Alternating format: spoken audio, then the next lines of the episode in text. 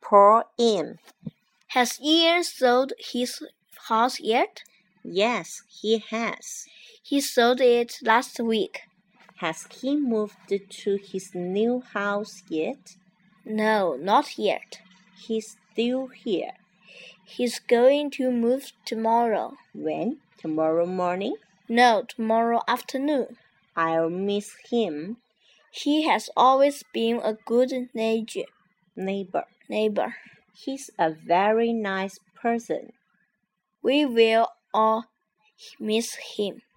When will the new people move into this house? I think I think that they all They'll. they'll move in the day after tomorrow.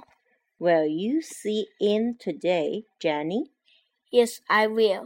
Please give him my regards. Poor Ian. He didn't want to leave this house. No, he didn't want to leave, but his wife did.